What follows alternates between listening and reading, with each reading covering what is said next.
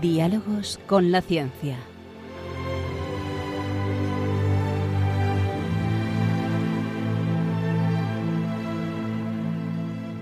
Dirigido por Javier Ángel Ramírez.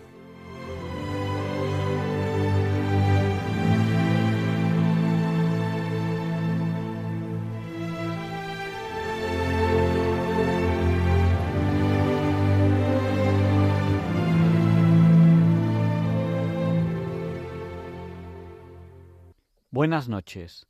Estamos en Diálogos con la Ciencia, el programa para ti, que sabes que la verdad existe y la buscas. En Radio María, gracias a Dios, todos los viernes en sus dos primeras horas. Transmitimos para todo aquel que quiera escucharnos en España a través de la frecuencia modulada y la televisión digital terrestre, donde pueden escucharnos en calidad digital yo sé que esta semana que viene, en el Puente de la Inmaculada, algunos de ustedes van a viajar, así que pueden escucharnos en la TDT, si no encuentra la frecuencia de Radio María. Y también, desde cualquier lugar del mundo, nos pueden escuchar a través de Internet en www.radiomaria.es. Además, ahí tienen el histórico, el histórico de mm, muchos programas, muchos programas de Radio María. Y también nos pueden escuchar a través de apps de aplicaciones para dispositivos móviles. La aplicación se llama Radio María España. Y también nos pueden escuchar en el canal de YouTube de Radio María España. Y si se han perdido el programa o les ha gustado mucho el programa que acaban de escuchar, en muy poquito tiempo lo tienen en el podcast, en los podcasts de Google, en los podcasts de Apple, en el podcast propio de Radio María, en el podcast de Spotify, tienen muchos programas también. O sea que no hay excusa si les apetece un programa, pues escucharlo. Hoy vamos a tener una entrevista sorpresa que creo que les va a gustar mucho.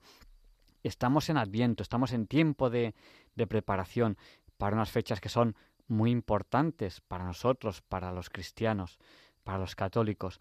Nuestro Señor viene a la tierra, así lo, lo, creemos los católicos. Y de ciencia tenemos mucho que hablar hoy.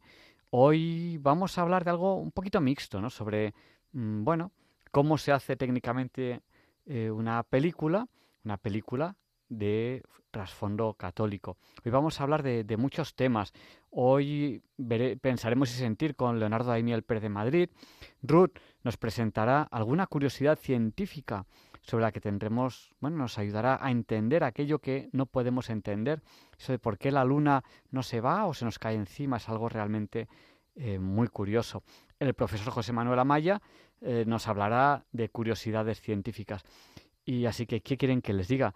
Que no cambien de dial, porque no van a encontrar un programa más variado que este. Y les va a apasionar.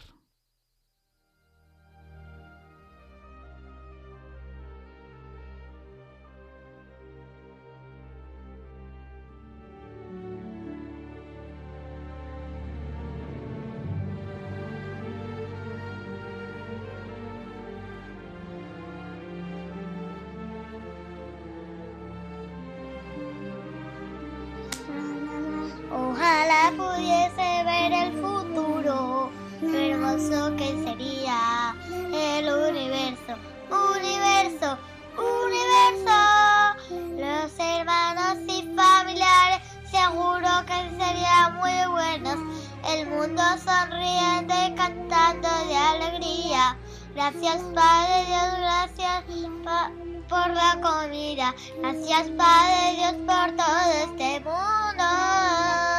Gracias Padre Dios.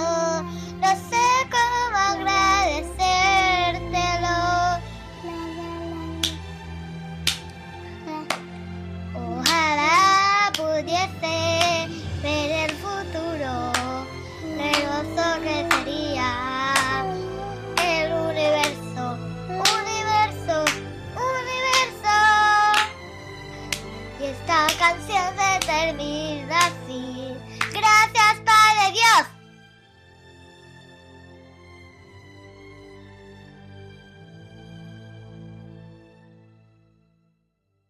Pues hoy, aquí en Diálogos con la Ciencia, vamos a entrevistar a Josep María Anglés, que es uno de los co-guionistas de una película que se llama Madre Ben. Eh, Teresa, que está aquí, tuvo la suerte de poder asistir al preestreno de Madre Ben. Buenas noches, Teresa. Buenas noches. Eh, tenés que hablar un poquito más fuerte que si no, no te van a escuchar los oyentes. Bueno, cuéntanos, ¿de qué va la película Madre Ben? La película va de un proyecto que iban llevando unas personas a María por, por España y, y la Virgen María iba haciendo milagros. Y luego hay una parte ficción que va sobre una familia que al principio tienen problemas, pero al final se soluciona.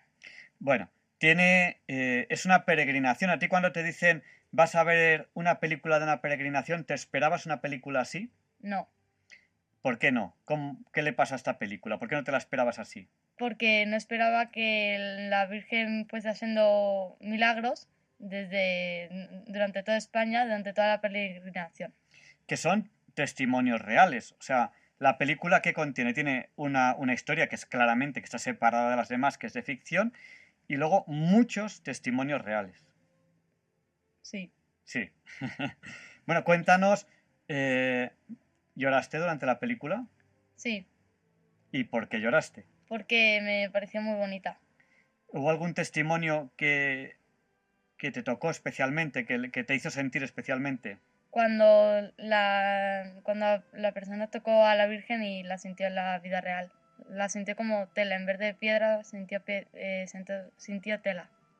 Bueno, no es así exactamente, pero no les vamos a contar más porque yo les voy a decir, eh, Madre Ben, yo no fui al preestreno, yo fui a un pase privado, tuve la suerte, fui uno de los, poquitos afortunados que pudo ir al pase privado antes del preestreno y les aseguro, yo iba a ver una película de una peregrinación, me esperaba una película normal, una peregrinación, me encontré con la película Madre Ben y me impresionó eh, tantísimo que, eh, bueno, pues que pedí si por favor Teresa podía ir al preestreno y en el preestreno no cabía nadie más, estaba a rebosar. La película sigue en los cines eh, y bueno, ya saben cómo son los cines hoy en día. Ninguna película está durante mucho, mucho tiempo. ¿Se la recomendamos a los oyentes, Teresa? Sí. ¿Y por qué sí? porque yo creo que es muy bonita y que deberían de verla. Les va a impactar. Es una película que no deja a nadie em, como si hubiese visto un documental o cualquier otra cosa. Eh, hay muchos testimonios, muchos, y yo creo que todo el mundo se va a sentir identificado, al menos con uno, si no es con más. Así que, em, Madre Ben, eh, una película que a mí personalmente me impactó. ¿Y a ti? A mí me impresionó. ¿Ya has dicho a veces madre ven o no? Sí. ¿Hoy? Hoy, pues sí. ¿Cuándo? Pues en el momento que, que me enteré de que habían llamado a mis padres. Claro, es que Teresa la ha liado el colegio, nos han llamado al colegio y fatal, fatal, muy mal, Teresa. Bueno, pues le pediremos a la Virgen que, que te ilumine y que no vuelvas a, a liarla. Eh, muchas gracias, Teresa. Y si quieres contar algo más de la película, es el momento. Pues nada, eh, un peliculón y hoy vamos a hablar de Madre Ben en la entrevista de la semana. No se la pierdan.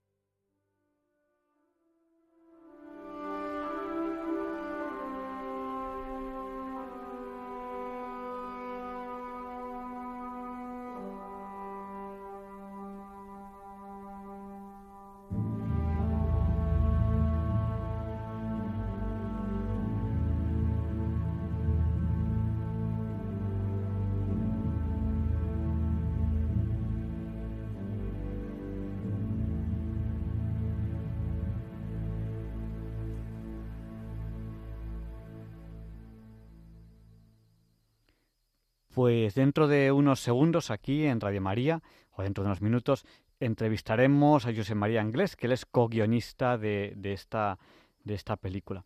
Saben que en cualquier momento del programa pueden contactar con nosotros, como a través del WhatsApp. Nuestro WhatsApp es el del 8. Recuerden que 8 por 8 es 64. Nuestro WhatsApp es el 64 9 888871. Sí, son cuatro ochos y siete y uno también es ocho. Se lo repito, por si no tenían papel o bolígrafo a mano. Nuestro WhatsApp es el del 8, 8 por 8, 64. Entonces, nuestro WhatsApp es el, apunten, 64 9 8 8 8 8 7 1. Después de la entrevista, además podrán llamarnos por teléfono a un número que ya les daremos, no es el del WhatsApp, a otro. Ahora mismo ya nos han escrito para saludarnos aquí al WhatsApp Gema de Madrid, Rosario de Sevilla, Inma de Zaragoza, Chema de Málaga, Achu, también de Málaga, que está ingresado y está enfermo, le decimos que se recupere. Y como nosotros aquí en Radio María rezamos los unos por los otros, pues hoy rezamos por él. Eh, nos ha saludado también Pilar de Coria, Raúl de Santander, Carmen y Pepe también de Santander, Rafa y Ana de Grazalema, Rafael del Puerto de Santa María, Juan Antonio de Vilafranca de los Barros, Aníbal de Salamanca, Pepe y María Ángeles de Montequinto, Montequinto, siempre lo digo mal, yo creo, Sevilla, Merche de Bilbao, bienvenido desde Vilaseca, Teresa de Valencia y desde Italia Manuela, que bueno, nos ha dicho el nombre del pueblecillo que está, pero ahora mismo no me acuerdo. Pueblecillo o ciudad, a lo mejor es una gran ciudad, ahora mismo no me acuerdo. Isabel de Cartagena y José de Alboraya. Y sin más dilación, vamos a empezar la entrevista de la semana con esta sintonía con la que solemos presentar la entrevista. Allá vamos. ¡Ay! Se me ha olvidado. Tenía que haberles avisado. Las autoridades sanitarias nos obligan a avisar de que Diálogos con la Ciencia es un programa fuertemente adictivo y es tan variado que no van a poder apagar la radio hasta que termine el programa a las 2. Hoy este es un programa realmente trepinante, les va a encantar.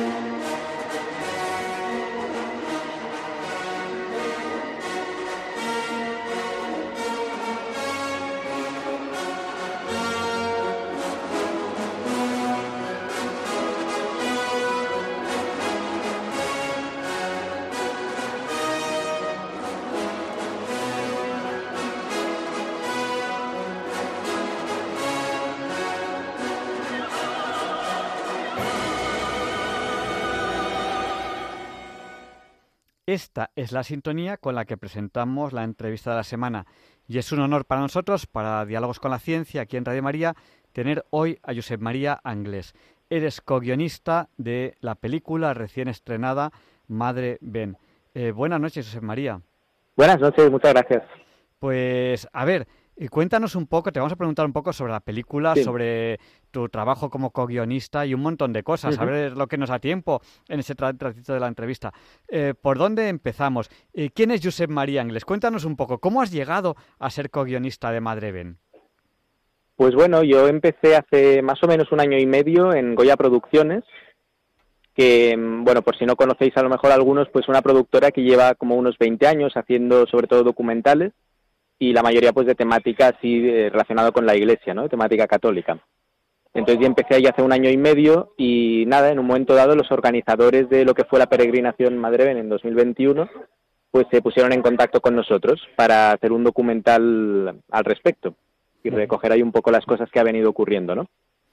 Eh, yo he visto la película, Teresa que ha hablado al principio del programa y lo ha contado un poco, también ha visto la película y cuando uno dice eh, un documental, una peregrinación, bueno, pues se hace una idea de lo que va a ser un documental, vemos muchos documentales en la televisión, se hace una idea de lo que es una peregrinación, Pero Madre Ben es una película que rompe todos los esquemas. Nada más empezar cuando lleva, al principio, pues, cuando lleva unos minutos, te das cuenta de que no estás viendo una película al uso, no estás viendo un documental al uso. No queremos estriparlo, no queremos contarlo todo, pero es una película realmente apasionante. Desde el principio hasta el final. Contaba Teresa que ella lloró viendo la película y yo lloré eh, varias Qué veces. bueno. me alegro. O sea, me alegro porque es buena señal, ¿no? Pero sí, sí. es algo bonito que ha pasado mucho, la verdad. ¿Cómo lo habéis conseguido? O sea, ¿cómo conseguís? Eh, dice, dice un, uno, un documental. Se piensa que esto es como cuando te pones un documental en la televisión, que te pones ahí en una sobremesa, así un poco. Y esto no tiene nada que ver con el documental que estamos habituados. ¿Cómo lo habéis conseguido? ¿Qué habéis hecho? O sea, al final no es tanto mérito nuestro, por así decir, ¿no? O sea, nosotros simplemente lo que hicimos fue em, ponernos a, buscar y hacer, a mí me gusta decir como seguir un poco las huellas de la Virgen a lo largo de todo este recorrido, ¿no? Porque simplemente lo que hicimos fue ir yendo a donde había personas que habían participado en Madre Ben y que habían dicho, habían dado algún testimonio, pues de que había ocurrido algo importante en sus vidas. Entonces nosotros íbamos a buscarlo y nada, o sea, por eso digo que el mérito es de la Virgen y de, estas personas, por su parte un poco, pero nosotros simplemente lo hemos documentado. Entonces, lo que decías de que no es un documental al uso, eh, o sea, yo creo que es verdad porque no es un documental solo de dar información o de hablar de cosas así sociales o culturales, sino que, realmente son vidas que han cambiado por, por una cosa muy concreta, ¿no? Que ha sido la acción de la Virgen y que es lo que hemos tratado de reflejar en la película vidas que han cambiado, pero no, no solo conversiones, no queremos contarlo todo, no hay solo conversiones, hay mucho, mucho más que, que conversiones. Bueno, eh, vimos en la película, se dejaba entrever que había muchísimos testimonios y claro, vosotros tenéis que escoger unos cuantos. Es, muy evidente, cuando uno ve la película, es muy evidente que está viendo la punta del iceberg. Eh, ¿Fue muy difícil escoger testimonios? Pues esto es siempre la parte más dolorosa de los documentales de este tipo. Y te lo digo también por experiencia de otros anteriores, ¿no? Es decir, al final, para que te hagas una idea, a lo mejor hay alrededor de 15, 20 personas que dieron testimonio y que por un tema de duración o de contenido del testimonio a lo mejor pues al final no aparecen en la película. Porque qué pasa, que por un momento al principio tienes el impulso de querer incluirlo todo, ¿no? Y, y que se vea todo, pero luego te pones en la piel del espectador, que quieras que no, pues estás viendo una película, entonces tienes tu aguante sentado en la silla, por así decir, ¿no? Y tampoco quieres que sea una cosa súper densa, tal, entonces ahí es cuando tienes que elegir un poco, ¿no? Y esa parte es dolorosa porque ya digo, o sea, la gente que entrevistamos y que al final no aparece, no es que el testimonio no esté bien, o sea, todos eran testimonios preciosos, pero pues al final por un, criterio u otro pues tienes que elegir y, y digamos apostar por un hilo narrativo y proponérselo al espectador, ¿no? Eh, yo la verdad no sé cuánto dura Madre Ben y la he visto y no sé cuánto dura porque perdí la noción del tiempo, la perdí realmente y cuando salí era muy tarde. Y, dije, Dios mío, ¿qué ha pasado? ¿no? Es como, como entrar, o sea, yo creo que esto demuestra la teoría de la relatividad de Einstein, de que uno de repente pierde la noción del tiempo, y me di cuenta que era muy tarde comparado con la hora a la que había entrado. También es verdad que yo fui a, un pase privado que se hizo antes del preestreno, tuve la suerte, para mí fue un honor, y, fui, además, eh, fui, aquí te pillo, aquí te mato, porque a mí me dijeron que era el martes, y luego de repente el lunes, casi a primera hora de la tarde, me dicen, no, es un error, es hoy. Y yo dejé todo lo que tenía y me fui para allá corriendo y, bueno, perdí la noción del tiempo. ¿Cuánto dura Madre Ben? ¿Cuánto dura? Dura una hora cuarenta y seis, efectivamente. O sea, es de las más largas que hemos hecho en Goya. Y hay que decir también que más o menos de esta hora cuarenta y seis, pues quizás hay 20, 25 minutos aproximadamente que son la parte de ficción, ¿no? Que se ha puesto allí de forma entrelazada para, digamos, para acompañar al documental, para dar un punto de vista quizá más original, más de, una especie de flash forward en el futuro, ¿no? De cuando representa que han pasado varios años de la peregrinación y como que los recuerdos de la misma pues hacen que un personaje pues en ese momento cambie su situación y demás. Entonces, de documental estrictamente hablando, pues a lo mejor son eso, una hora y diez, una cosa así. Que se pasa volando, o sea, yo, doy fe eh, que se pasa volando. O sea, a mí no me hubiese importado seguir ahí sentado porque, porque el tiempo se me pasaba con los testimonios que había, que cada uno de ellos te tocaba el corazón. Y de vez en cuando había uno que ya no te tocaba el, corazón, se te, te, lo perforaba y decías, ese soy yo. Ese le ha pasado lo mismo que a mí, en otras circunstancias, en otro momento, pero yo creo eh, que están muy bien escogidos los testimonios porque yo creo que cualquier persona, cualquier persona, de igual cuál sea su historia, puede sentirse identificado con alguno de esos testimonios. Es decir, yo soy ese antes o soy ese después, ¿no? O sea, mm, antes o después del paso, que están, están eh, muy bien escogidos. ¿A quién se le ocurrió la idea esta de, hacer eh, una, una película de ficción dentro de una historia real que se sepa claramente cuál es la de ficción, cuál es la real?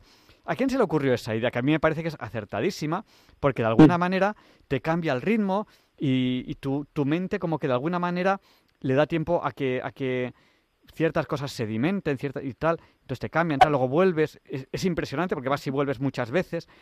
¿A quién se le ocurrió esta idea? Pues la idea fue un poco, o sea, cosa de todos los que estábamos allí, de las personas que nos encargaron la película, los que participamos en el equipo y demás. Es verdad que es una fórmula que Goya Producciones ha utilizado bastantes veces en el pasado, ¿no? y que como decía pues tiene un poco la intención de quizá quitar un poco de hierro entre comillas no pues cuando hay un contenido muy emotivo muy dramático en, el documental quizá también para otro tipo de público que a lo mejor pues le gusta más una ficción más que los testimonios en sí y bueno y al final mm, así hablando y sobre todo con Pablo Moreno no que fue quien dirigió y, llevó la parte de guion de la ficción pues encontramos una historia que, que no rompiera con un documental sino que lo acompañara y que en cierto modo pues si te acuerdas de la película y sin desvelar el final evidentemente pero como que te lleva de la mano junto con el documental hacia el final también de la ficción, ¿no? Y eh, otra, bueno, yo, una cosa que, a mí también me impresionó de la película es que eh, las imágenes eh, no todas son profesionales, o sea, hay, imágenes que son, clarísimamente del momento de la muchas, muchas imágenes del momento real de la prevención. Algunas están tomadas, se ve clarísimamente con teléfono móvil. Que nadie se espere imágenes de mala calidad, aunque estén tomadas por teléfono móvil, no son de mala calidad, pero sí que se nota que son un teléfono móvil, algunas y tal. Creo recordar que incluso alguna era, en formato vertical, no estoy muy seguro. Casi todas son en formato horizontal. Alguna, por ahí, sí. alguna en formato vertical. Eh, pero eh, yo quiero felicitar, no sé quién lo ha hecho, eh, no sé quién lo ha hecho, supongo que habrá sido un equipo, no habrá sido una persona, al montaje. Porque yo digo, con esas imágenes, que algunas son mejores, otras son peores, otras son de... O sea, el montaje me parece impresionante, me parece de chapó. Es decir, conseguir hilar todas esas imágenes, una detrás de otra, con la combinación, con los tiempos. Yo, a ver, yo sé un poquito de, audiovisuales, no mucho, pero sé un poquito. Sé lo que tiene que durar una imagen para, para que no te aburra y para que te dé tiempo a verla. Eh, me pareció un trabajo impecable. ¿Quién hizo ese trabajo? Porque yo quiero felicitarle ya desde aquí, desde Diálogos con la Ciencia. Me parece impecable el montaje de la película. Pues mira, está bien que lo digas porque yo creo que montaje es quizá de esas profesiones que a veces, digamos, se apartan un poco de, los focos, de los medios en este caso, ¿no?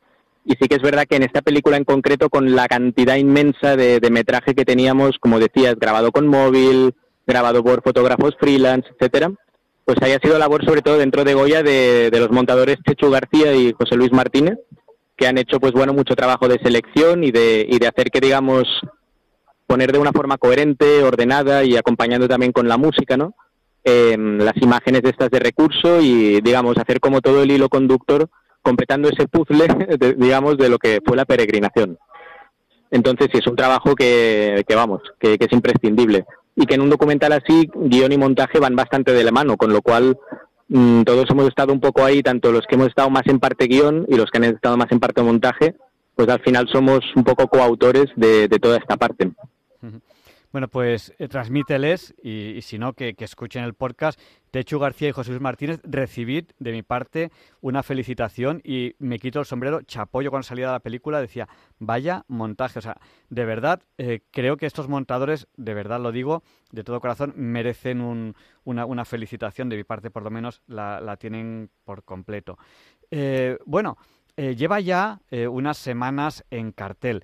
No es una película eh, de estas de acción de tiros americana que vaya a durar eh, muchos meses en cartel. Hay que aprovechar para verla porque eh, la además yo me acuerdo que le digo a algún amigo, digo, vente, vente a ver una, una película de una peregrinación. Hay de una peregrinación, de verdad, pero ¿dónde me llevan? Sé que luego salen, luego salen encantados, alucinan, o sea... eso es lo que nos estamos encontrando, que la gente, mucha gente va sin saber de qué iba o tal, y sin embargo todo el mundo, venga del contexto que venga, pues sale como muy conmovido y muy diciendo, jo, pero cómo la gente no está viendo más esto, ¿no? Y como decías, pues efectivamente, la película se estrenó el viernes pasado, el 25, y ahora mañana, 2 de diciembre, empieza lo que es la segunda semana. Y ya es bastante estar en segunda semana ¿no? con una peli así, porque ahora además En, se en- juntan en cine- estrenos en cines de la calle de pagos, en cines de la calle normales. O sea, Claro. es- están los cines Claro, normales. No, no sé. Disculpa que te he cortado. Sí, sí, no, no, justo. O sea que además coincide con un montón de estrenos de pelis de blockbusters y demás americanos. Y, y claro, entonces se trata de, de verla cuanto antes, todo el mundo que la quiera ver, ¿no? Con lo cual un poco lo que siempre recomendamos es entrar en la página que es madrevenlapelícula.com y ahí hay un apartado que te dice en qué cines está o incluso si en un cine no está, pero tú perteneces a un grupo, a una comunidad, a una parroquia, lo que sea, y quieres que vaya un grupo grande a verla, pues se puede pedir y desde Goya y la distribuidora European Dreams pues lo movemos para, para hacer lo posible. La cuestión es si justo ahora que se acerca la Inmaculada, precisamente la semana que viene, pues es un muy buen momento, porque Madre Ben es una imagen de la Inmaculada, precisamente. Bueno, pues lo que sí que lo que sí que vamos a hacer nosotros es animar a los oyentes. Además, ahora, ahora tienen el puente de, de la Inmaculada, que es, un- es una buena semana para, para ir a verla. Eh, yo, eh, la- Teresa ya la ha visto, eh, pero me queda algún niño todavía por verla y yo voy a hacer todo lo posible por escaparme esta semana para, para verla con ellos. Y yo la volveré a ver porque, porque desde luego es una película que no pasa nada por verla dos veces porque em, tiene tanta, tantas cosas que ver que, que yo creo que en la segunda vuelta ves cosas que, que a lo mejor en la primera eh, no habías terminado de ver. A lo mejor porque tenía mis ojitos empañados en lágrimas, cosa que me pasó en la película eh, dos o tres veces. O sea que, pero más que nada porque yo creo que esta película además muestra algo que, que es una frase que a veces, a veces decimos y que aquí vemos que es cierta. La realidad supera a la ficción. O sea, los testimonios reales le dan Mm. vueltas y vueltas y vueltas a muchas películas de ficción. O sea, es- a mí me parece impresionante y esto lo habéis conseguido también en esta película. Pues Sí, sí, sí, sí. Pues a ver, eh, vamos a dar paso ya a nuestros oyentes por si alguno quiere llamar por teléfono, enseguida les abrimos el micrófono, pero antes de dar paso a los oyentes, eh, cuéntanos un poquito cómo podemos hacer los que todavía no lo han visto, damos paso a los oyentes y después te pediré eh, un, breve resumen de todo lo que hemos hablado, porque hay, personas que acaban de llegar ahora mismo, a lo mejor se acaban de, de enchufar al programa y dicen, ¿de qué están hablando? ¿De qué están hablando? Pues ahora les haremos un resumen. Cuéntanos un poco. Cuéntanos un poco de qué va la película, dónde la podemos ver, damos paso a los oyentes y después hacemos un resumen de toda la entrevista. Vale, perfecto. Pues a ver, la película es una película que hace un seguimiento de lo que fue una peregrinación que se llamó Madre Ben, que tuvo lugar entre mayo y octubre de 2021, que era un momento de pospandemia, que todavía en muchos sitios había restricciones, había gente que todavía tenía mucho miedo de salir a la calle. En las imágenes se ven mm, la mayoría de gente con mascarillas en todo momento, ¿no? Con lo cual era un momento de, de, digamos, de retomar un poco lo que es la expresión de la fe y de, y de vencer ciertos miedos también, ¿no? y sobre todo de que los católicos pues salieran a la calle y volvieran a en fin a vivir en comunidad y con la alegría que caracteriza a, a la Iglesia no en este caso pues eh, refiriéndose a la Virgen María. Es una peregrinación mariana.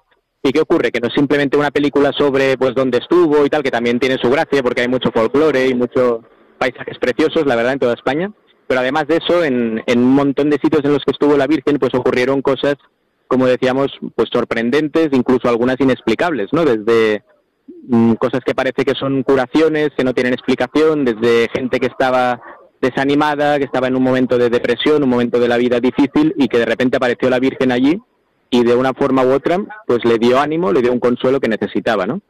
Es decir, es una película que en una hora y 46 que dura, lo que proponemos al espectador es que haga esa peregrinación en esa hora 46, así como peregrinación express, y, que pueda también él eh, caminar con Madre Ben y, bueno, y con suerte pues sentir, digamos, el efecto, la acción de la Virgen en su vida también.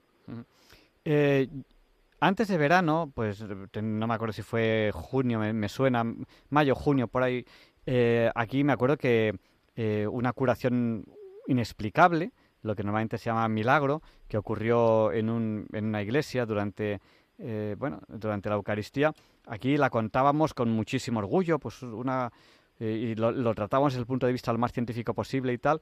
Y claro, yo llego a Madre Ben y no es una, hay, hay muchos testimonios y hay varios, hay varios de curaciones inexplicables desde el punto de vista de la ciencia y están ahí y son testimonios reales. Y claro, yo, digo, jo, yo con uno estaba contentísimo y vosotros ahí, bueno, no quiero desvelar más porque desde luego la película es rompedora y desde luego nadie, nadie entra al cine y sale diciendo, bueno, era lo que me esperaba. Les aseguro que la película sorprende y muchísimo. Sorprende con la realidad. Y eso es, lo, eso es lo más difícil, pero es que la realidad supera a la ficción. Vamos a abrir el micrófono a los oyentes. Si quieren participar ahora en directo en el programa, tienen que llamarnos. ¿Dónde?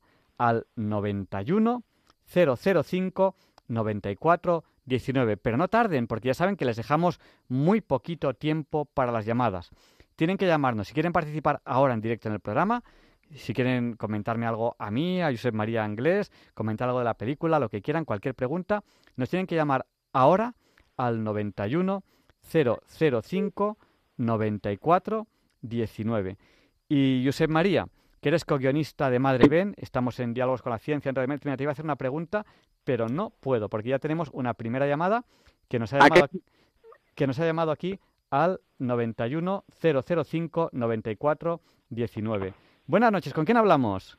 Buenas noches, me llamo Consuelo y llamo desde Sevilla. Buenas noches, Consuelo de Sevilla. Cuéntanos, el micrófono es tuyo. Gracias. Bueno, ante todo, enhorabuena, con mayúsculas. Creo que es impresionante la obra maestra que habéis conseguido. Muchas gracias. ¿Sí? Sí, sí, adelante, adelante. Eh, creo que, mm, que la Virgen eh, os ha iluminado y que es un deseo de ella directamente. Eh, mm, yo, en mi experiencia de fe, uno, mm, esta venida de la Virgen con el día 2 de enero del año 40 al Pilar de Zaragoza en carne mortal, creo que es una nación tocada especialmente por el amor de Dios y de María, y que María eh, nos conoce muy bien y sabe que estamos pasando un momento histórico muy delicado en la formación y la transmisión de los valores y en el, en el regir, ¿no? Sí. De, tiene, tiene que ser breve porque tenemos varias llamadas en espera. Tiene que ir a, al grano. Pues, pues, el grano es eso, que yo creo que este es un deseo de la Virgen, que la habéis plasmado fenomenal, que la Virgen está aquí y que tenemos peregrinación por rato. Pues... Yo creo que estamos en una época que va a hacer muchísimos milagros la Virgen, que está preparada para recibir a todos los que queramos acudir a ella eh, y que eh, la Virgen ama a España con locura. Eso es todo lo que quería decir. Pues un abrazo, muchísimas gracias por haber llamado. José María, tú, tú, cuando quieras participar estás todo el rato con el micrófono abierto, o sea que... No, bueno, simplemente agradecerle jo, este comentario que la verdad que es de esas cosas que nos ayudan mucho a seguir adelante, ¿no? Y que sí que es verdad que desde el principio tuvimos muy en cuenta esto, ¿no? Que al final nosotros hacíamos un documental, pero que tanto la peregrinación como este documental, pues como decía al principio, no, no eran una cosa nuestra, por así decir, ¿no? O sea que nada, que agradecerlo. O sea, si, si, hemos transmitido eso ya me doy por satisfecho. De, de alguna manera, eh, cuando uno ve la película se da cuenta que ahí hay algo más que trabajo humano. Y eso también lo vivo en Radio María. O sea, en Radio María es una radio que milagrosamente se mantiene solo con las ayudas de los, de los oyentes. Nadie, nadie más que los oyentes da dinero a Radio María. Y esto también es un milagro y se nota. O sea, yo creo que la, mano de la Virgen se nota aquí en Radio María y en esa película se, se ve. Eh, y, a uno se le saltan las lágrimas cuando, cuando lo nota. Sí. Hay, hay, que perdona Javier, que esto o sea, es importante ¿eh? y, y, en la película se dice, pero nunca insistimos lo suficiente, que tanto la peregrinación como la película ha contado, mmm, digamos, de fondo detrás como apoyo y motor realmente con un montón de oración contemplativa. Es decir, ha habido decenas, decenas, decenas de conventos, de, de lugares a, a lo largo de toda España que han estado rezando, tanto en su día por la peregrinación como ahora por los frutos de la película, ¿no? Uh -huh. Y esto, o sea, lo digo porque en el documental nos insistieron mucho en mostrarlo también, porque, claro, la, digamos, la efectividad de la vida contemplativa, pues muchas veces, incluso los católicos, no la tenemos en cuenta, ¿no? No, no caemos en la cuenta de, que son como nos decía un testimonio que no aparece esta frase en la película, pero que sí me acuerdo que, que me lo contó, ¿no? como que la vida contemplativa son las raíces del árbol, que son los que, los que le dan firmeza y los que le dan la savia para que dé unos frutos. Y las raíces no se ven, pero sin embargo son imprescindibles y están allí, ¿no? Pues es, es cierto, es cierto. Y, y, bueno, no quiero desvelar partes de la película, pero hay partes en las que es importantísima la vida contemplativa y así se muestra porque es una, es una realidad. Eh, pues también nos ha llamado al 91 005 94 19, Paqui. Adelante, Paqui, estás en, estás en el aire ya. Hola, buenas noches. Yo quisiera primero felicitar a todo el equipo que ha hecho la película y se me han adelantado, pero quería decir que no es solo obra humana, no es solo del equipo que la ha hecho. Ahí se nota que está la misma, la mismísima Madre de Dios detrás de toda esa obra. Y, y después lo que a mí me afecta personalmente, el verla, primero que he gozado mm, con las imágenes, con las personas y los testimonios que iban dando, pero mm, a medida que iba viendo la película, iba orando, iba diciendo, madre, ven a casa de mi hija, madre, ven a casa, madre, ven. Y aquella, aquella tarde, la, si la Virgen me escuchó, y estoy segura de que sí, ha visitado a muchas personas a las que conozco. Nada más. Muchas Pues, gracias. Muchas gracias, Paqui, por tu testimonio. Paqui, eh, ¿te ¿era la película como te esperabas o te sorprendió? No, que va, que va, que va. No me imaginaba que un documental fuese, pudiese transmitir y pudiese mover y tocar las fibras más profundas de mi alma. Yo, yo eso lo noté también y es, y es lo que me dice todo el mundo. Dice, yo no me esperaba esto. O sea, es algo que les va a impactar. O sea, cual- cualquier película que hay en el cine em, no impacta lo que impacta esta. O sea, es algo que dice, uno mm, entra y, y no sabe dónde entra. O sea, uno se cree que entra, eh, pues no sé, eh, a ver los perritos de la pradera y se ha metido en la jaula de los leones. O sea, es que no tiene nada que ver lo que uno espera con, con lo, que, con lo que ahí se encuentra. Es impresionante, es impresionante. Muchas gracias, Paqui. Sí, lo es, sí, lo es. Gracias, Paqui. Gracias a ustedes. Me impactó la, la película, la también documental, la de San José, pero la de la de la Virgen es que no tiene comparación. Es muchísimo más, va mucho más lejos, mucho más profundo y mucho más alto. Gracias, buenas Bu- noches. buenas noches, Paqui. Gracias. Pues nos ha llamado también al 91005 9419, que es donde estamos ahora en Diálogos con la Ciencia, en Radio María en directo, recibiendo llamadas. Nos ha llamado José. A este número que le repito, por si tienen papel y bibliografía a mano, 91005 9419. Si van a llamar, no tarden mucho, que luego ya mm, no da mucho tiempo a dar paso a las llamadas. Adelante, José, estás en, estás en directo. José. José. José, ¿estás en directo? bueno, pues hemos, Vaya, sí, hemos perdido a José, pero tenemos aquí ahora mismo otra llamada que está entrando ahora mismo. Buenas noches, ¿con quién hablamos? Buenas noches. Buenas noches. Díganos, ¿con quién hablamos? Mira, con Ana María. Ana María, díganos, el micrófono es suyo.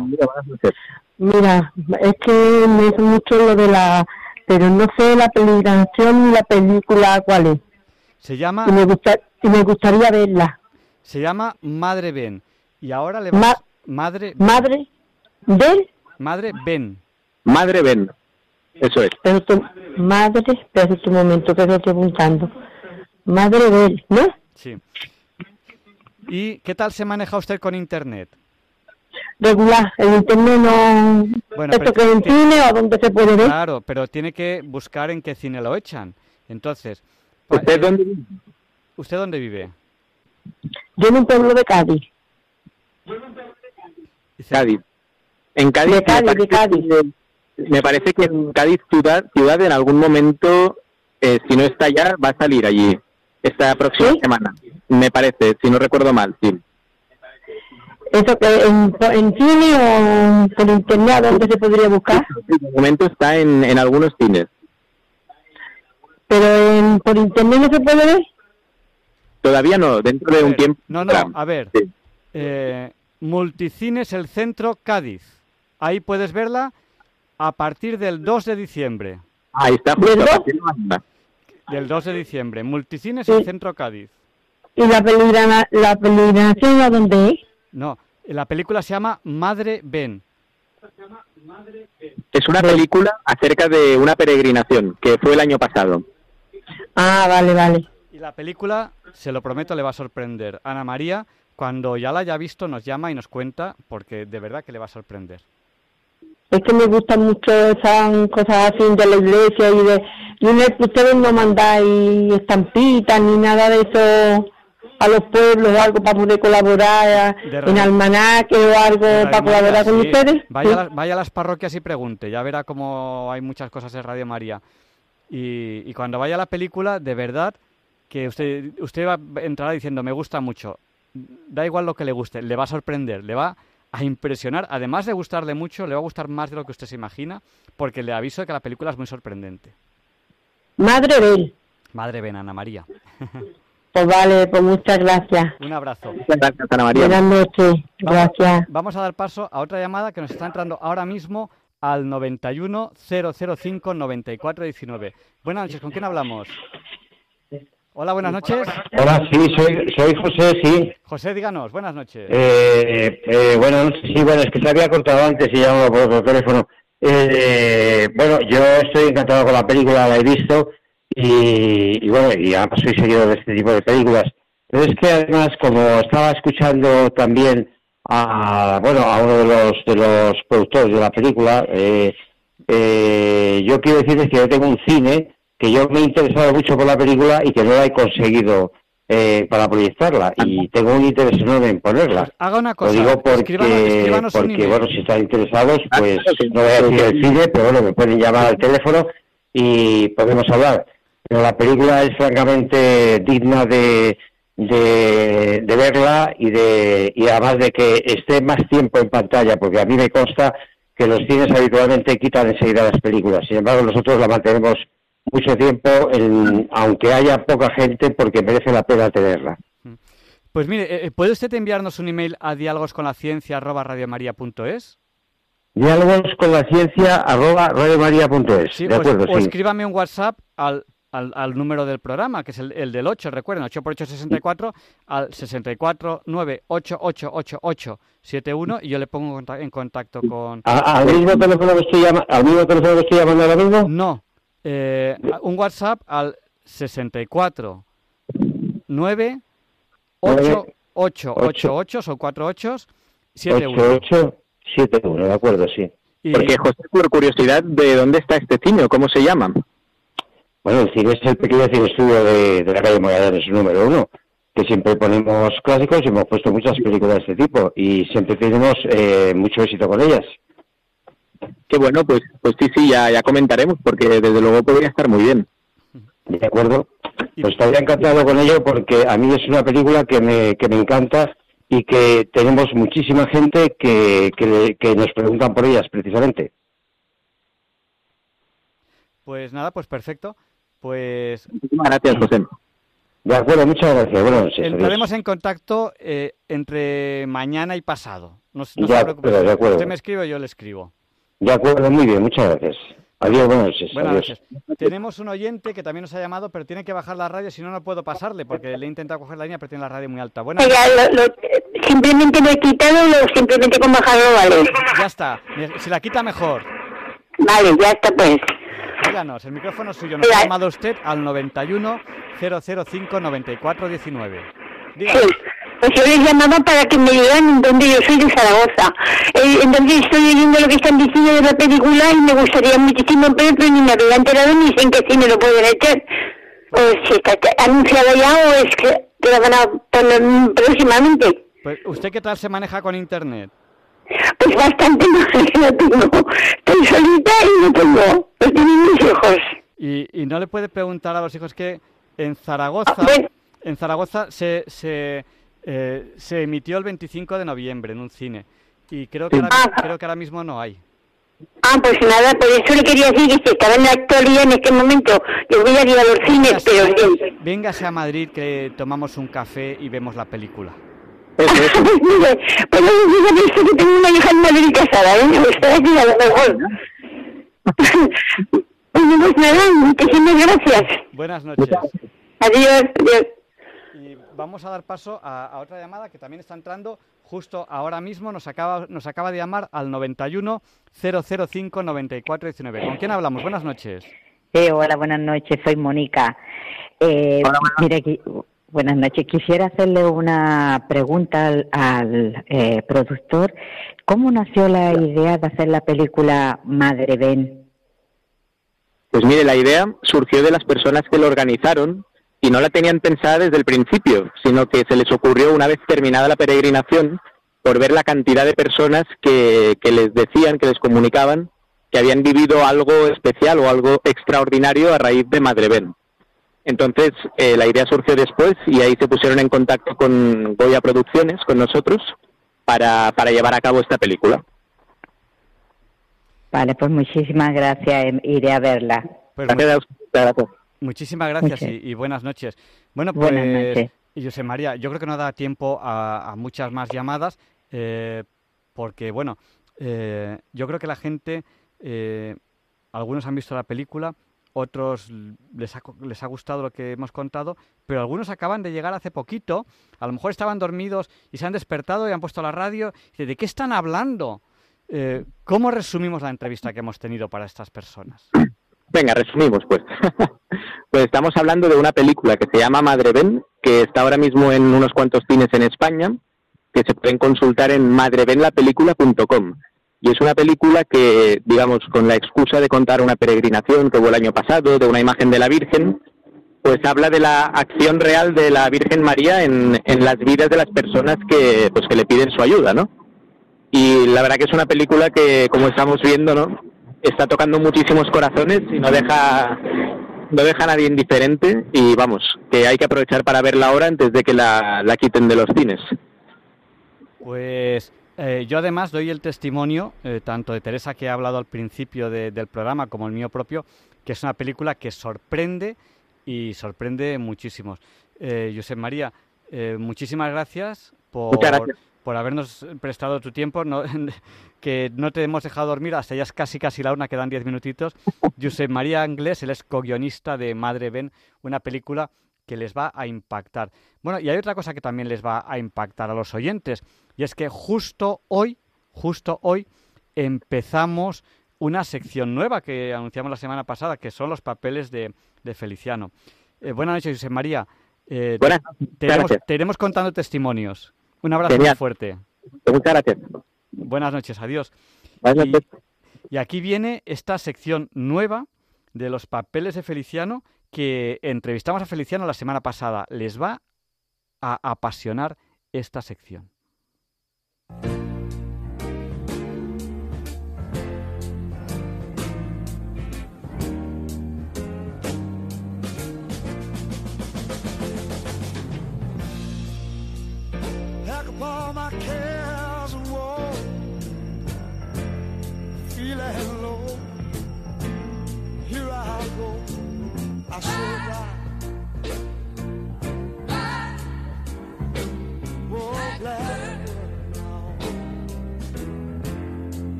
¿Qué tal, Javier Ángel? Mira, en el mes de noviembre se celebra la Noche de Difuntos y el Día de Todos los Santos.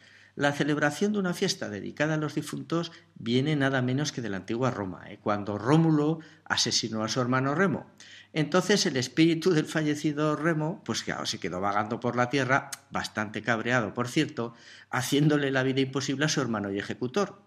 A Rómulo se le ocurrió instituir una fiesta para apaciguar los ánimos de los difuntos que, como su hermano, seguían incordiando a sus deudos por este mundo.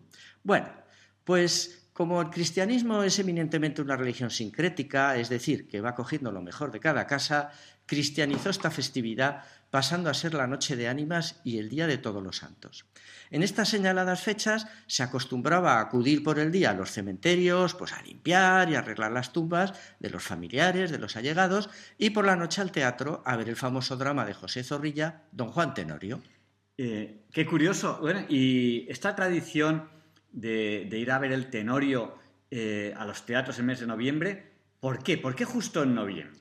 Pues fíjate, las tradiciones en general consisten en unir eventos culturales concretos a fechas concretas. Mira, por ejemplo, lo que pasó con el oratorio del Mesías de, de George Händel. Mira, Händel compuso el Mesías en un estado de ruina, de ruina total, tanto física como moral y, por supuesto, material. No tenía ni para comer. Acabó su oratorio en el mes de diciembre y, claro, quiso estrenarla a toda prisa en Dublín para Navidades, pues necesitaba el dinero imperiosamente. Bueno, pues cuando estaba ahí en mitad de los ensayos, aparecen unos señores y le pidieron a Händel que donara una parte de la taquilla para un hospicio muy, muy necesitado. Y Händel dijo, ¿cómo que ceda yo una parte de la taquilla para su hospicio? Le regalo toda la recaudación. La cosa, claro, tuvo muchísimo mérito, pues la situación de Händel era verdaderamente desesperada. El Mesías tuvo tanto éxito que se siguió interpretando todas las Navidades y, por supuesto, con, carácter benéfico. Mira, cien años después del, Mesías se estrenó eh, en el Madrid romántico de mediados del siglo XIX, un actor, Carlos Latorre, le pidió a un joven dramaturgo, José Zorrilla, que le escribiera una actualización del Burlador de Sevilla, de Tirso de Molina. Zorrilla escribió en 20 días su Don Juan Tenorio.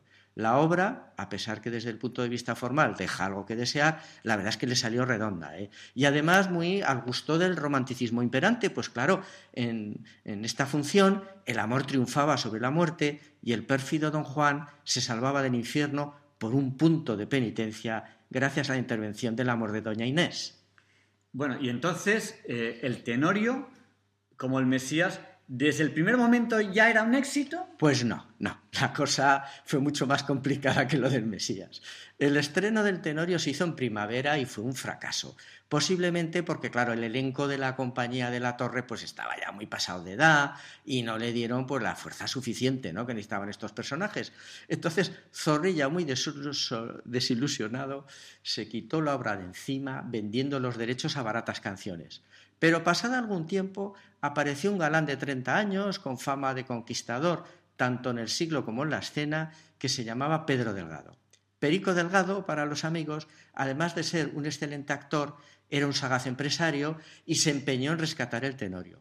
No lo tuvo fácil, ¿eh? pues la gente del teatro eh, son bastante supersticiosos, la obra estaba agafada y no querían representarla. Se las vio y se las deseó para encontrar, fíjate, buscar una primera actriz que quisiera hacer de Doña Inés, ¿no? que ahora todas eran tortas por hacerlo. Pero bueno, al final consiguió el montaje y como era un lince para el negocio, dijo, vamos a ver, vamos a ver, a ver. Si en la obra hay espectros parlantes, cementerios y apariciones, qué mejor que ponerla la noche de ánimas.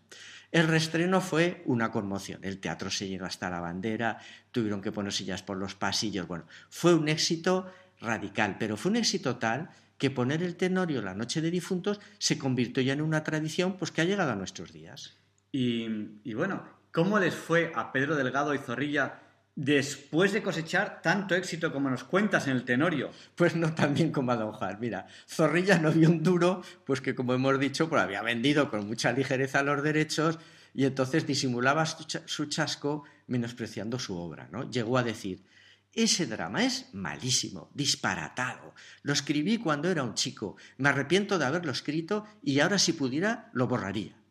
El actor Pedro Delgado, que había sido tan guapo, no supo envejecer y acabó alcoholizado, vagabundeando por, las calles de Sevilla. Los compañeros de profesión, pues bueno, se, se, compadecieron mucho de él y acordaron que todas las compañías que actuaran en el Teatro del Duque deberían contratar a Pedro simbólicamente y pagar el sueldo correspondiente a cada función, que en concreto en esa época eran cinco pesetas. Bueno, un buen detalle por parte de sus compañeros de profesión. Pues la verdad es que sí, pero de poco le valió. El pobre Perico pues murió muy malamente en un hospital de beneficencia, curiosamente en la noche de difuntos. ¡Qué casualidad! Pues sí, y los pocos amigos que le quedaban le organizaron el entierro. Mira, en la, en la revista ilustrada Nuevo Mundo publican una foto del sepelio que no tiene desperdicio. En ella figuran los 20 amigos posando, mirando a cámara, como si de una partida de caza se tratara, y a sus pies, como si fuera el trofeo ganado, tienen el féretro de don Pedro con la tapa abierta y desde dentro de la fosa asoma la cabeza al sepulturero que no quería perderse la foto. Pero fíjate, unos años antes, para aliviar la decadencia del mísero Delgado, en el español, el teatro de sus éxitos en Madrid, le organizaron una función benéfica y el pobre Perico estaba tan depauperado que cuando entró a la sala nadie lo reconoció. Entonces él, un poco avergonzado, se acercó a Zorrilla y le dijo Pepe, soy yo tu don Juan, el robador de Doña Inés, el que ha resucitado tu drama, y se fundieron en un emocionado abrazo. Zorrilla siempre vivió sin un real, el pobre entrampado, y todos los meses de noviembre se lo llevaban los demonios cuando veía las colas en los teatros para ver el, a ver el tenorio, ¿no? Y él, claro, no recibía un duro de todo eso. Y para colmo, nunca faltaba algún caritativo periodista que se le acercaba para recordarle el asunto, lo que le llevó a decir, Don Juan me centuplica anualmente la popularidad y el cariño que por él me tiene el pueblo español. Don Juan Tenorio es al mismo tiempo mi título de nobleza y mi patente de pobre de solemnidad. Cuando ya no pueda trabajar y tenga que pedir limosna, podré sin deshonra decir a la puerta de los teatros Dad vuestro óbolo al autor de don Juan Tenorio, porque no pasará delante de mí un español que no conozcan o a mí o a él. Cuídate, Javier Ángel, y recuerda que tú eres necesario, que los demás somos contingentes. Gracias y buenas noches. buenas noches.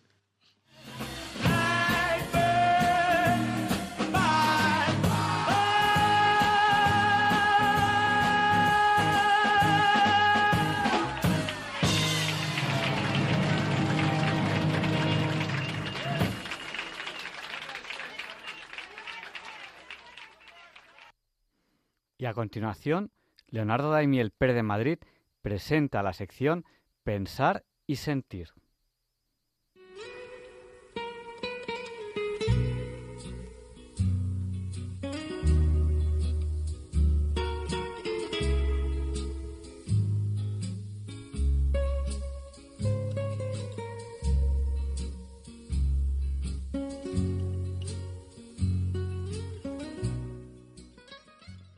Buenas noches, queridos oyentes de Radio María. Soy Leonardo Daimiel y celebro estar de nuevo con ustedes. Acabamos de entrar en el último mes del año y ya he oído comentarios de lo rápido que va. Apenas anteayer era verano. Los años siguen pasando y naturalmente todos envejecemos. Sí, todos. Cronológicamente todos. Ah, pero ¿es que hay alguna manera de envejecer que no sea cronológica? Pues cada uno nos vamos a autorresponder a esta pregunta oyendo las reflexiones de Raquel Aldana. Ella es psicóloga, especialista en terapias contextuales y en educación emocional. Ha sido docente en seis universidades españolas y colaboradora de diferentes medios de comunicación. El texto que les leo ahora en Pensar y Sentir, escrito por Raquel Aldana, dice así. No te lamentes de envejecer. Es un privilegio que muchos no han tenido. Sí, envejecer es un privilegio, un arte, un regalo. Sumar canas, arrancar hojas en el calendario y cumplir años deberían ser siempre motivos de alegría de alegría por la vida y por lo que estar aquí significa. No te lamentes de envejecer. Y es que vivir tiene la peculiaridad de que va de la mano con el tiempo, que hace que en nuestro rostro aparezcan arrugas y que de vez en cuando tengamos achaques. Pero todo eso es el reflejo de la vida, algo de lo que nos podemos sentir muy orgullosos. Tenemos que agradecer la oportunidad de cumplir años, pues gracias a ella cada día podemos compartir momentos con aquellas personas que más queremos, podemos disfrutar de los placeres de la vida, dibujar sonrisas y construir con nuestra presencia un mundo mejor. Las arrugas nos recuerdan dónde han estado las sonrisas las arrugas son un sincero y bonito reflejo de la edad contada con las sonrisas de nuestros rostros. Pero cuando empiezan a aparecer, nos hacen darnos cuenta de lo efímera y fugaz que es la vida. Y por ello, con frecuencia, esto nos hace sentir molestos e incómodos, cuando en realidad debería ser un motivo de alegría. ¿cómo es posible que nos entristezca tener la oportunidad de cumplir años? Pues es porque tenemos miedo de que al envejecer perdamos capacidades, porque pensamos en la vejez como un castigo, de manera peyorativa. Del mismo modo, cumplir años nos hace mirar hacia atrás y plantearnos qué hemos hecho durante nuestra vida. Demos gracias por cada año cumplido.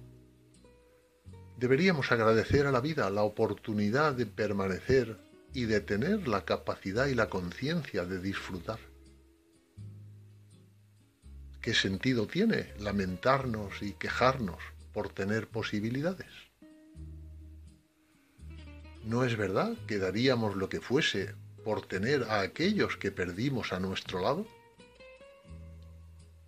¿Por qué no le ponemos ganas a la vida y dejamos de disimular nuestro caminar?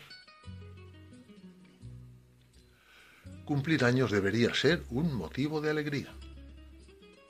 Cada día significan 1440 minutos de nuevas opciones, de maravillosos pensamientos, de cientos de matices en nuestros sentimientos. Cada segundo nos hace más capaces de experimentar y de aprovechar todas las opciones que nos brinda nuestro alrededor.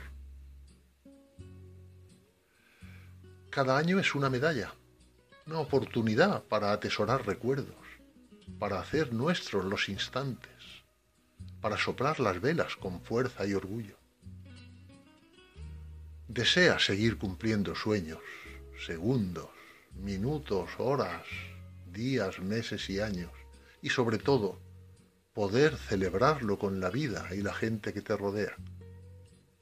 Que os veáis y os sintáis plenos, arrugados y felices.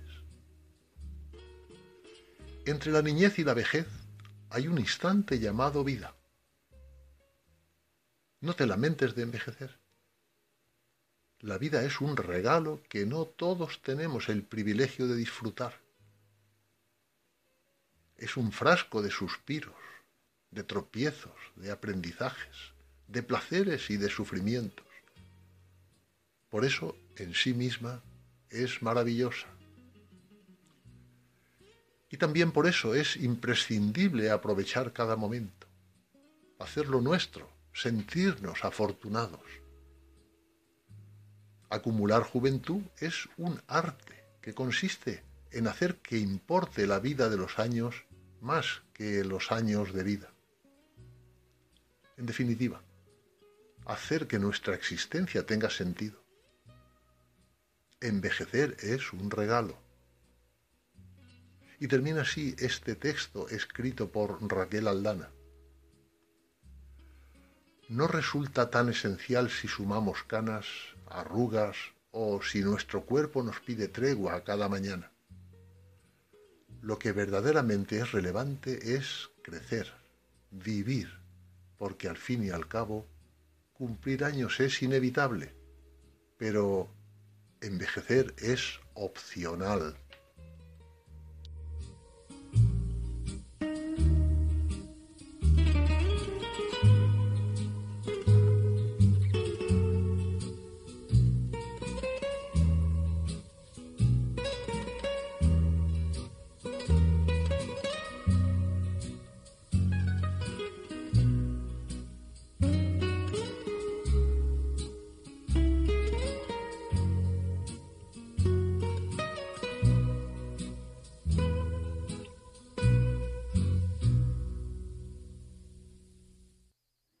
Acabamos de pensar y sentir con Leonardo Daimiel Pérez de Madrid.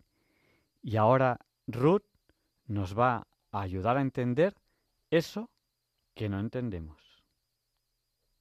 Muy buenas noches a todos y bienvenidos a Cómo entender eso que no entiendo.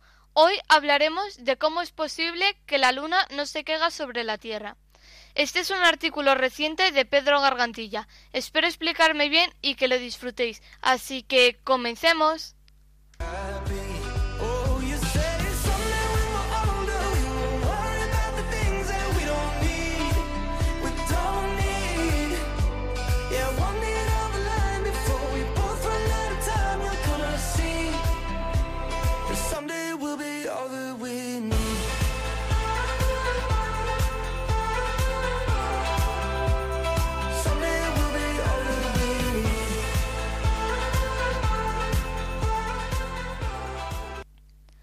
Nuestro planeta no se derrumba sobre nosotros porque está en continuo movimiento, y esto contrasta la fuerza de la gravedad. La idea de cómo la Luna no se cae sobre la Tierra comenzó con la hipótesis del gran impacto lunar, que se empezó a comentar hace 4.400 millones de años, cuando la Tierra sufrió un choque con un objeto del tamaño de Marte, al que se le bautizó como Tea. Su nombre viene de la mitología griega, Tea, diosa lunar. Desde aquel impacto, la luna cuelga sobre nosotros como si de una amenaza se tratase. Lo hace con un tamaño cuatro veces inferior al de la Tierra. Antes de que se conociesen las leyes de la gravedad, se pensó que durante siglos la hipótesis que formuló la comunidad científica. Esta era que la Luna se encontraba sujeta a una inmensa esfera que rodeaba la Tierra y impedía que nos aplastase. ¿Tendrá algo que ver la distancia? En 1687 llegaron las respuestas con el libro científico llamado Principia Mathematica. En este libro, Isaac Newton formuló la ley de gravitación universal, que dice que los objetos se atraen de manera proporcional a su masa e inmersamente proporcional a la distancia que se encuentren. Es decir, que cuanto más lejos estén, menor es la atracción. En este libro explica que la Luna se encuentra a 384.000 kilómetros, lo que significa que la gravedad es menos determinante de lo que podríamos pensar. La experiencia nos ha demostrado que a pesar de que todos los cuerpos caen a la Tierra, si atamos una piedra al extremo de una cuerda, no solo cae la piedra rápidamente, sino que mantiene tensa la cuerda a la que está atada. Esto es gracias a la fuerza centrífuga, que obliga a describir una trayectoria circular, en contra de su tendencia a seguir una línea recta, que es lo que establece el principio de inercia. La fuerza centrífuga compensa la gravedad. La Luna también tiene fuerza centrífuga, comparativamente pequeña porque tarda cuatro semanas en dar una vuelta a la Tierra. Y entonces esto compensa la fuerza gravitatoria. Si por ejemplo la Luna estuviese más cerca de la Tierra, se movería rápidamente y si estuviéramos más lejos, sucedería lo contrario. Roland Emmerich, un alemán especializado en el cine de catástrofes, enseña con armonía la gravedad y fuerza en Moonfall. En la película habla de que la Luna podría impactar, impactar sobre la Tierra debido a otros satélites. Sabemos que la compensación de las dos fuerzas no es perfecta en ciertos puntos de la órbita, pero sí en conjunto. Esto nos dice que uno predomina la atracción y otro la velocidad, motivo por el cual la Luna no dibuja una circunferencia a una velocidad uniforme, sino un eclipse a velocidad variable. A día de hoy sabemos que la Luna no cae sobre nosotros, sino que se está alejando poco a poco, a una media de cuatro metros por siglo, lo cual los días son cada vez un poco más largos. Muchas gracias por escucharme. Espero que hayáis disfrutado y nos vemos la próxima semana. Hasta la próxima.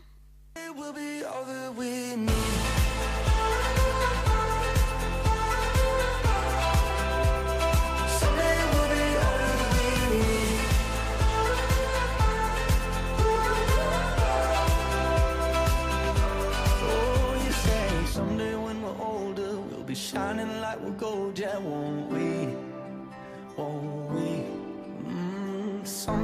down the line, before we both run out of time, see that someday we'll be all that we need.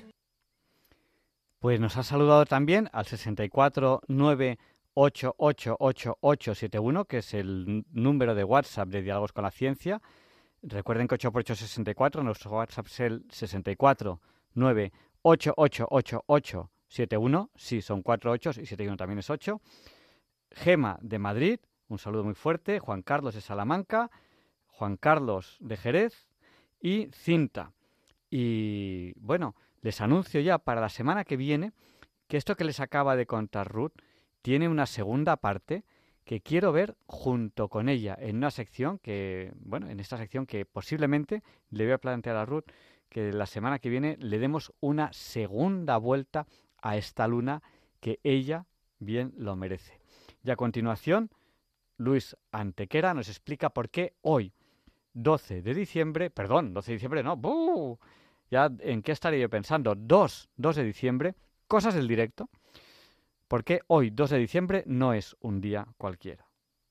It's a lovely day today, and whatever you've got to do, I'd be so happy to be doing it with you. But if you've got something that must be done, and it can only be done by one, there is nothing more to say. Except it's a lovely day for saying it's a lovely day.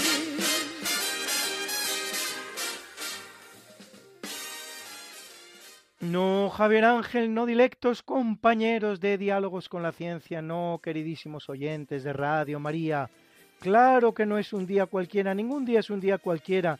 Y este 2 de diciembre que nos disponemos a comenzar ahora mismo, tampoco porque es una fecha aciaga por lo que a la actividad sísmica de la Tierra se refiere, ya que se conoce la irrupción de un terremoto tan pronto como 362 en la ciudad de Nicea, en la que 37 años antes había tenido lugar el primer concilio ecuménico de la Iglesia.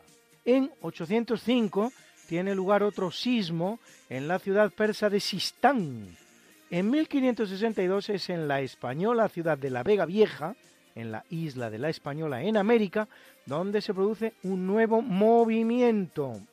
En 1611 la catástrofe se ciñe sobre la isla japonesa de Hokkaido y en 1859 un nuevo movimiento sísmico borra del mapa la ciudad de Shamaki en Azerbaiyán.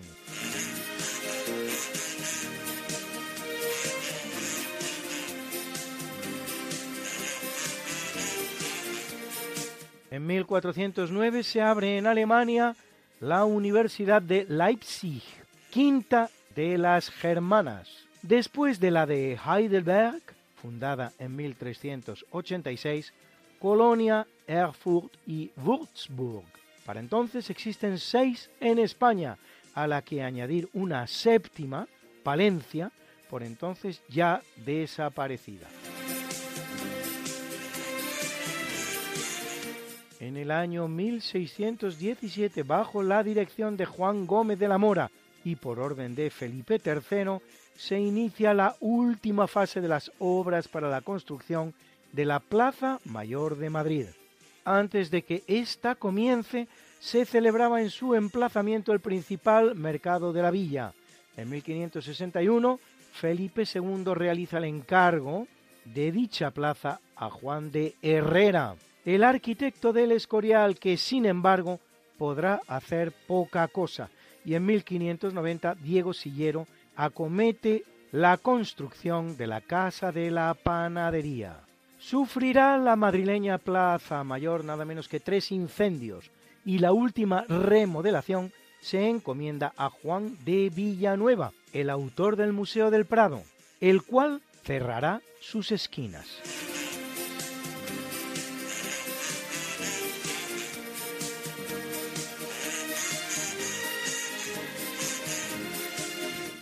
1697 se consagra la Catedral de San Pablo, uno más de los 52 templos que diseña en Londres, tras el pavoroso incendio del año 1666, el arquitecto inglés Christopher Wren. San Pablo es la catedral anglicana de Londres, en tanto que la catedral de la Preciosísima Sangre de Cristo de Westminster, consagrada en 1910, es la de los católicos. En esta última han celebrado misa San Juan Pablo II en 1982 y Benedicto XVI en 2010 y recibirá la primera visita de un monarca inglés en 1995, fecha en la que la visita Isabel II.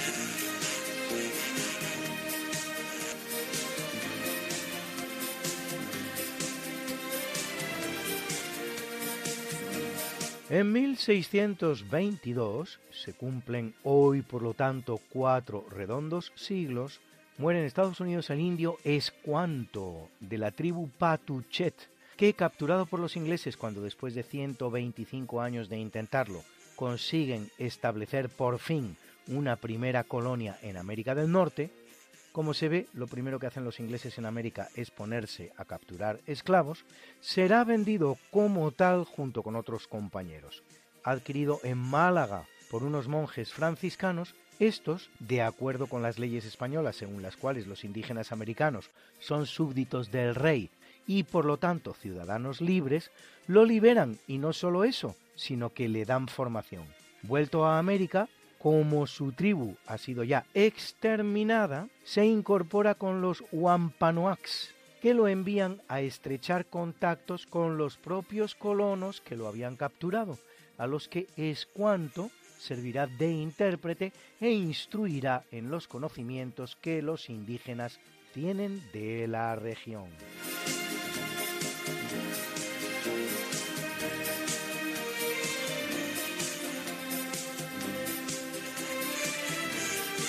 En 1763, en Newport, en el estado de Rhode Island, en Estados Unidos, se inaugura la sinagoga Touro, que aunque acostumbre a decirse así, no es la primera en América, honor que recae sobre la llamada Kaal Sur Israel, congregación de la Roca de Israel, abierta al culto en 1637 en Pernambuco, en Brasil, por judíos de origen español y portugués, una comunidad de unas 1.500 almas, pero durante la ocupación holandesa del importante puerto brasileño, una ocupación que, como la sinagoga, dura hasta 1654, en que la plaza es recuperada por portugueses y españoles que comparten destino bajo la corona de Felipe IV de España y III de Portugal.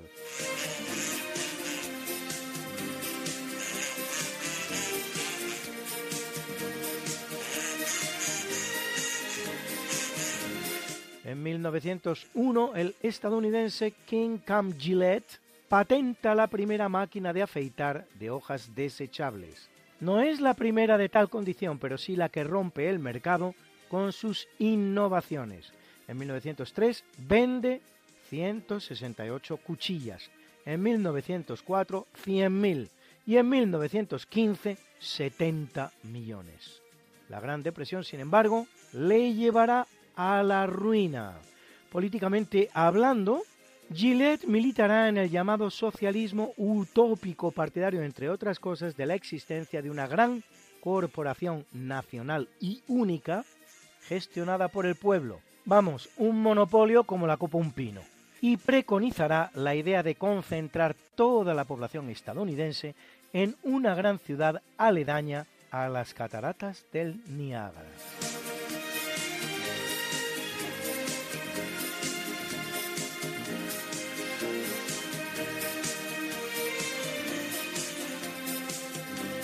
En 1906 se firma el Acta de Fronteras entre España y Portugal desde el Miño hasta el Guadiana, que aún será completada en 1926, con la que marca la frontera entre los dos países a la altura del río Cuncos, en la provincia de Badajoz.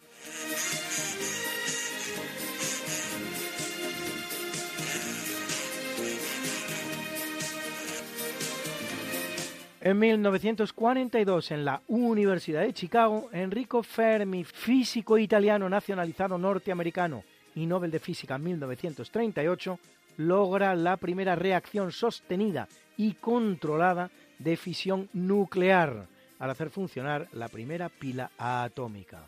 A partir de ese momento, Fermi se convierte en uno de los participantes en el desarrollo de la bomba atómica en la que se trabaja en los laboratorios de los Álamos en Nuevo México, dentro del conocido como Proyecto Manhattan, junto con los húngaros de origen Leo Szilard y John von Neumann y el alemán de origen Robert Oppenheimer.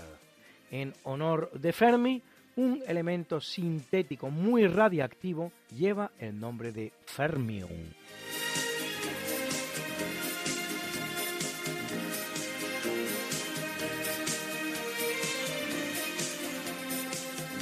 En 1952 en Venezuela el comandante Marcos Evangelista Pérez Jiménez, candidato por el partido oficialista Frente Electoral Independiente, hace caso omiso de los resultados electorales y se autoproclama presidente, gobernando el país desde entonces mediante una férrea dictadura, hasta que es derrocado seis años más tarde, en 1958.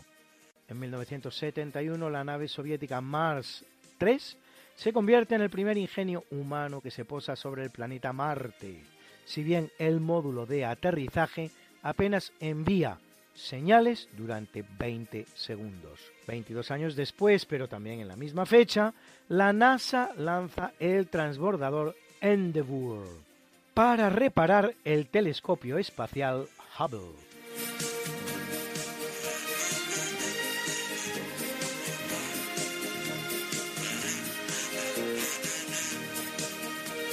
En 1983 el cantante norteamericano Michael Jackson estrena el videoclip de la canción Thriller, un videoclip que logrará tal impacto mundial que en 2009 el Congreso de los Estados Unidos lo declara patrimonio histórico del país. Sonaba así.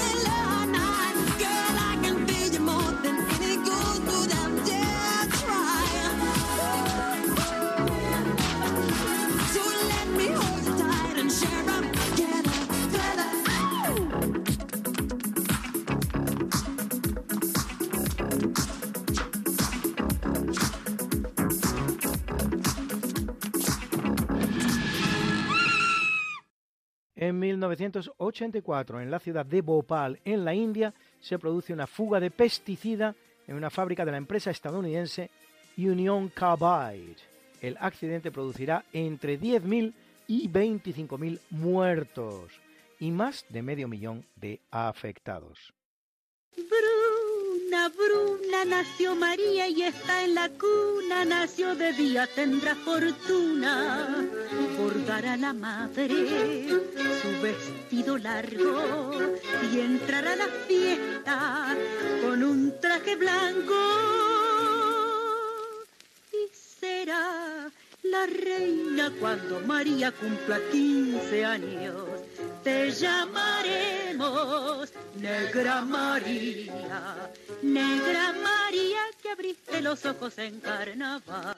En el capítulo del natalicio nace en 1753 Francisco Javier Balmis, médico español, organizador junto con Salvani de la primera campaña de vacunación a nivel mundial, la llamada Real Expedición Filantrópica de la Vacuna, realizada desde 1803 hasta 1806 por todo América, Filipinas, China y Japón, financiada personalmente por Carlos IV, una verdadera proeza de la medicina preventiva, que de haber realizado un británico o un francés, figuraría hoy en todos los anales de la medicina y habría dado lugar ya a varias películas.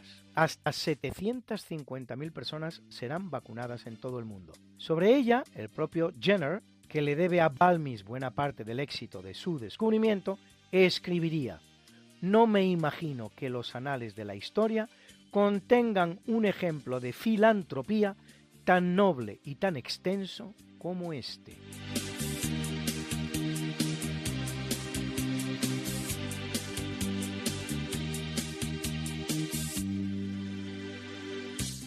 1825, hijo de Pedro IV de Portugal, que separa Brasil de Portugal para convertirse en el primer emperador del Brasil como Pedro I, nace Pedro II, que será emperador desde los cinco años de edad en que su padre abdica y se exilia en Europa, y hasta 1889 en que, a pesar de su elevada popularidad, es derrocado por la República de Deodoro da Fonseca, al que apoya la burguesía brasileña, contraria a la abolición de la esclavitud que acababa de realizar Pedro II, y ello a pesar de ser Brasil uno de los últimos países en hacerlo.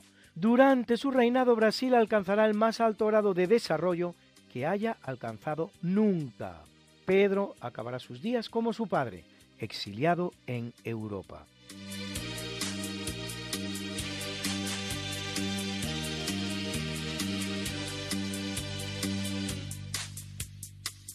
Y en 1859 nace el creador del puntillismo, técnica artística que consiste en hacer una obra mediante el uso de diminutos puntos, el pintor neoimpresionista francés Georges Seurat, autor de obras como Un baño en Asnières o El circo.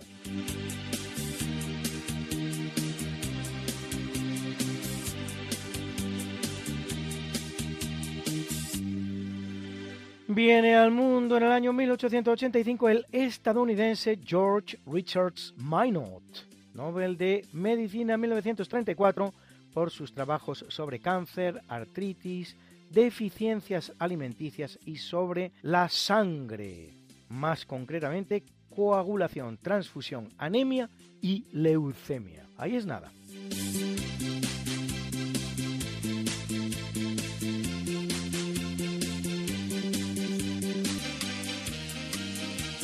1923 en Nueva York, hija de inmigrantes griegos, viene al mundo María Cecilia Sofía Kalogeropoulos, más conocida como María Calas, considerada la mejor cantante de ópera de la posguerra, capaz de cantar en varias tesituras, tanto mezzo como soprano, quien, por cierto, declarará que su sucesora no podía ser otra que la española Montserrat Caballé se relacionará intensamente con el millonario también griego Aristóteles Onassis, el gran amor de su vida, aunque éste no aceptará nunca casarse con ella.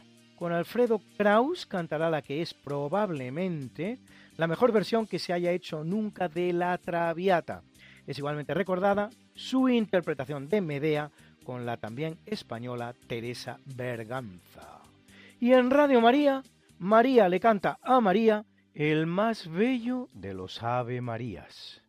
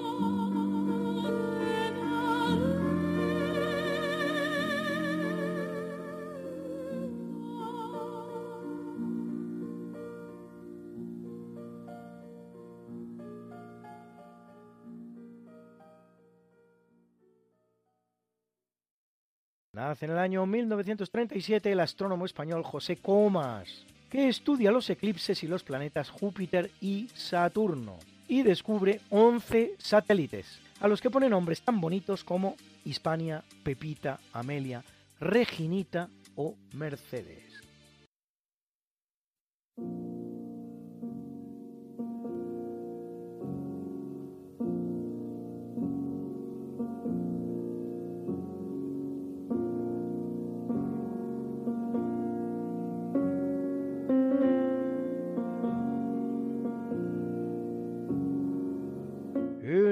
Capítulo del obituario mueren dos de los grandes soldados españoles de todos los tiempos, de los muchos soldados españoles grandes de la historia.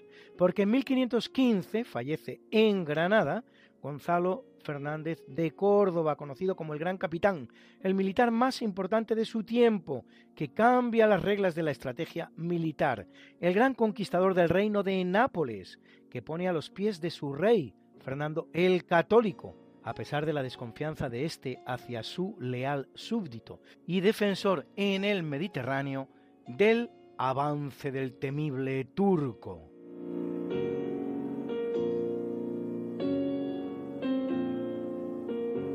Y en 1547 lo hace el conquistador español del imperio azteca, Hernán Cortés.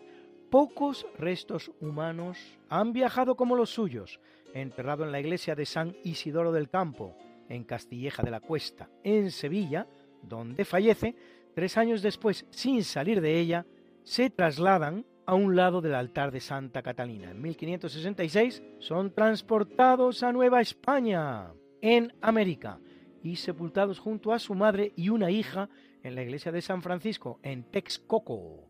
En 1629, dentro del mismo templo, son desplazados junto al altar mayor. La remodelación de la iglesia obliga en 1716 a un nuevo traslado, detrás del retablo mayor esta vez. En 1794 es conducido al Hospital de Jesús Nazareno, fundado por el propio Cortés, probablemente el mejor hospital del mundo en su época. En 1823, a los dos años de la independencia de México, los restos son llevados a la catedral de la ciudad del mismo nombre, pero ante el descontento de algunos insurgentes son escondidos de nuevo en el Hospital de Jesús Nazareno, mientras se hace creer que han sido sacados del país. Escondidos en el hospital estarán hasta que en 1946, 123 años más tarde, reaparecen y se dejan en el lugar en el que fueron hallados, pero ahora ya no escondidos, aunque detrás de una humilde lápida sin ningún valor.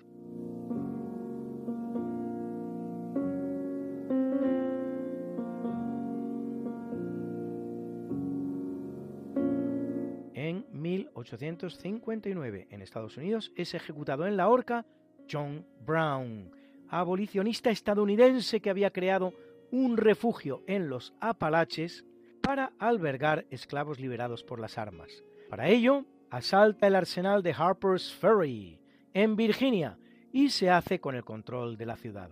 Detenido finalmente por el ejército, será acusado de traición y asesinato y ahorcado.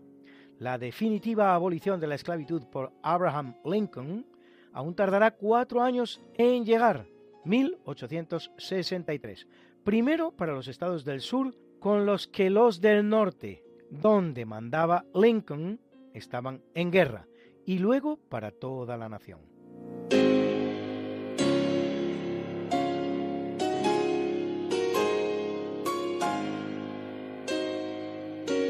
Abandona el mundo en el año 1987 Luis Federico Leloir, médico y bioquímico argentino, Nobel de Química 1970 por su investigación sobre los nucleótidos de azúcar y sus progresos en la enfermedad de la galactosemia.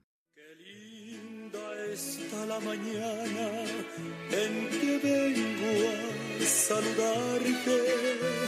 Venimos todos con gusto y placer a felicitarte. El día en que tú naciste, nacieron todas las flores En la pila del bautismo cantaron los ruiseñores.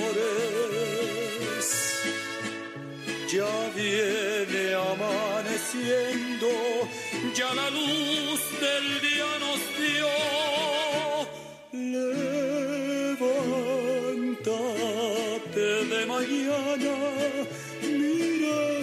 Que ya amaneció.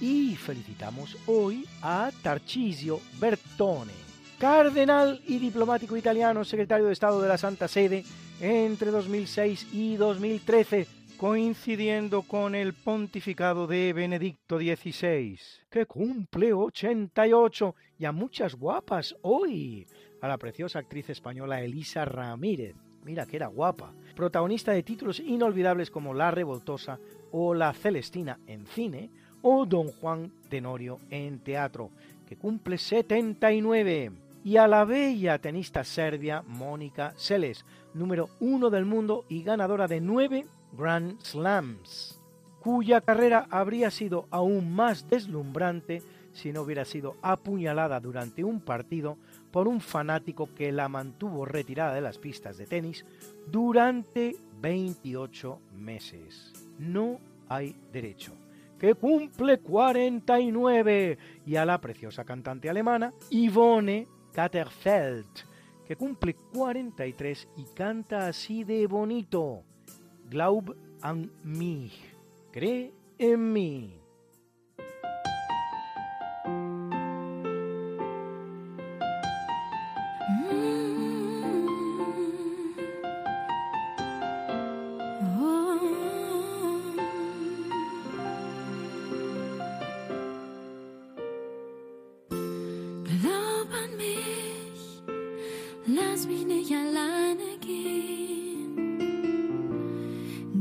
Deinen Segen, lass mich keinen Zweifel sehen.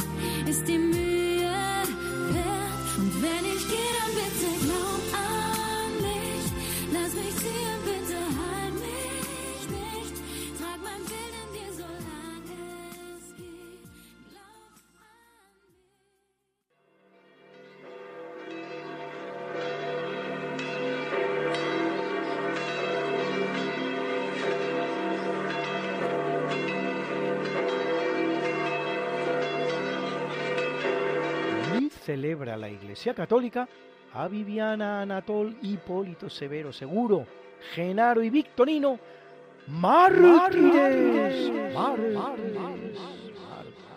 a Aviciano, Cromacio, Evasio, Nono, Silvano y Valentín, obispos, y a Eloquio y Eusebio, confesores, confesores, confesores. got something that must be done, and it can only be done by one. There is nothing more to say, except it's a lovely day for saying it's a lovely day.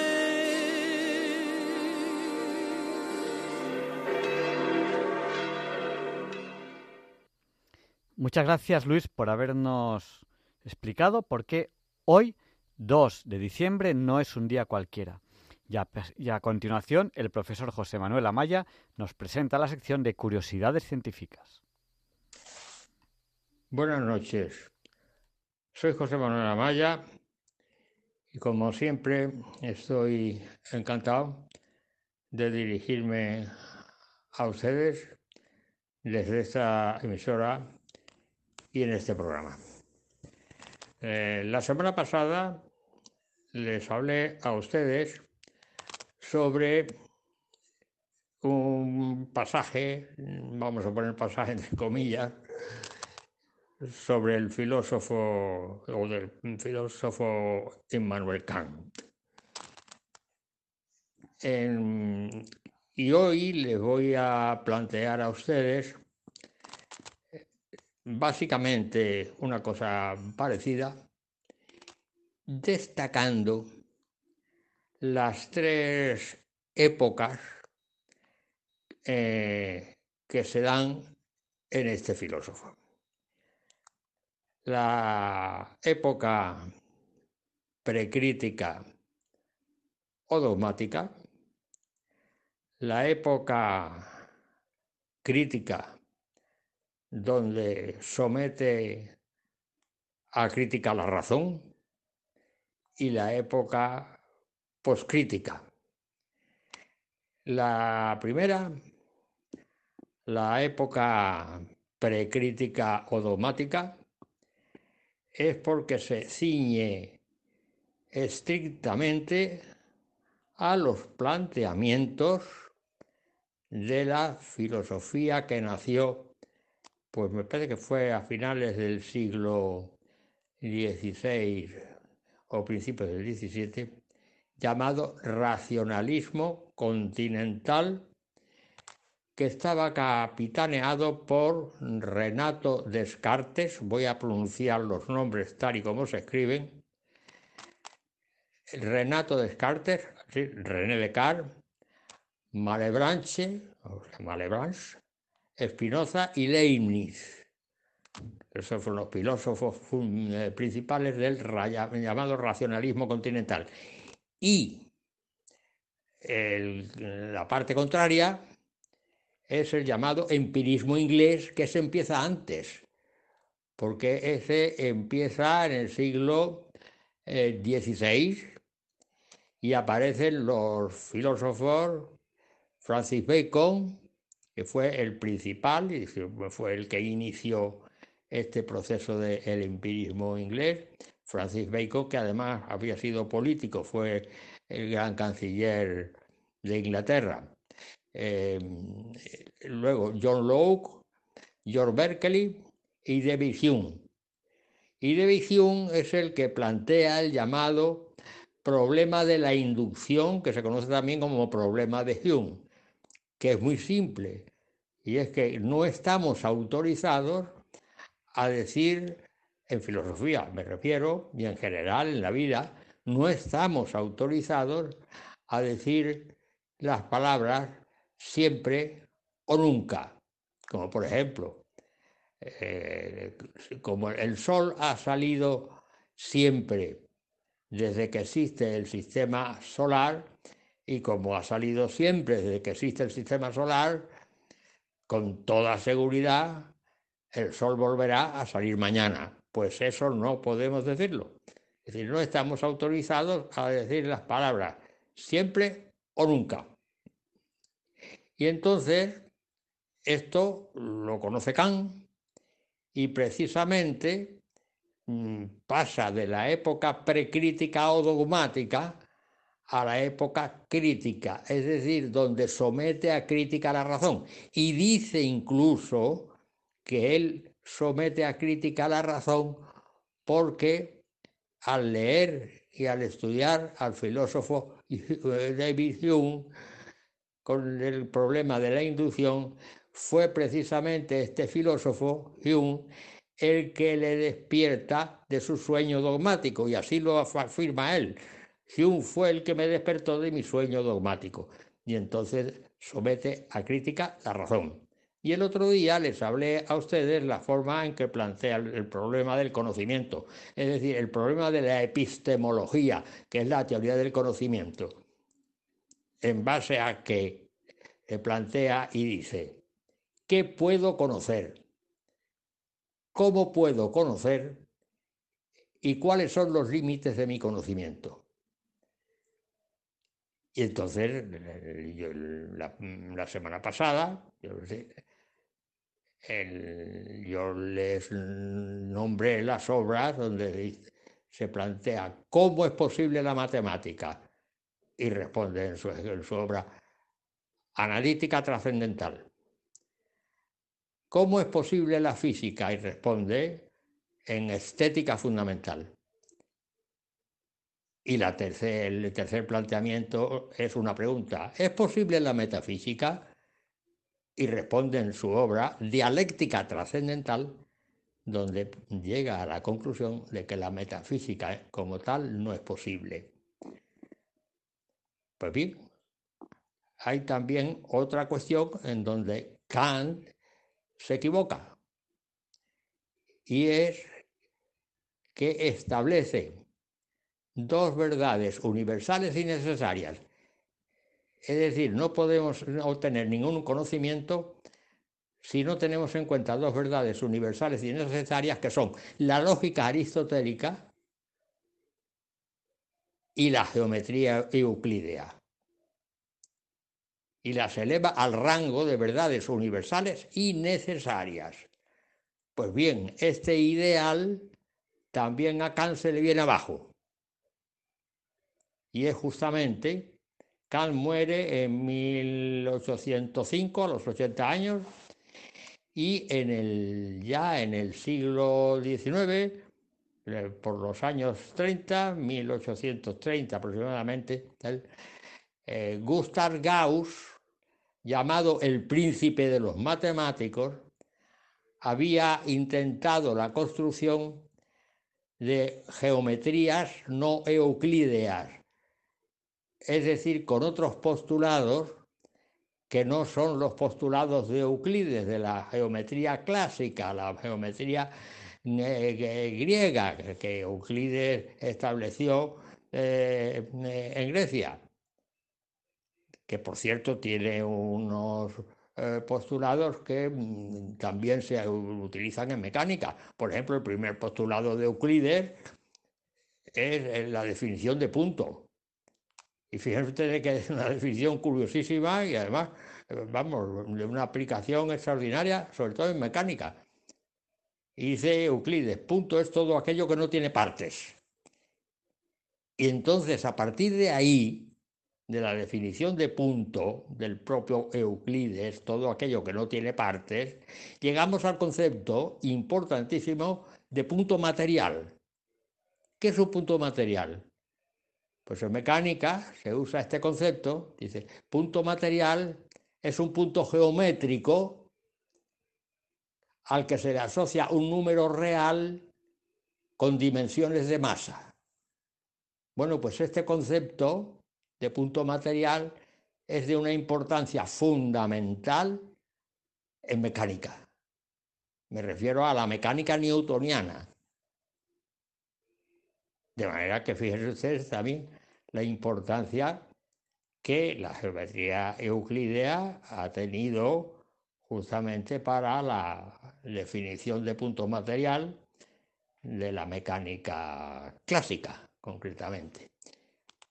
Pues bien, Gustav Gauss, una vez que ya Kant había muerto, ya ten- tenía preparadas otras geometrías que no fueran, que no tuvieran los postulados de Euclides, que son que fueran unas geometrías distintas, completamente distintas, con otros postulados, las llamadas geometrías no euclídeas, que no se atrevió Gauss a publicarlas por miedo a sus contemporáneos, porque la filosofía de Kant era, vamos, intocable en ese sentido.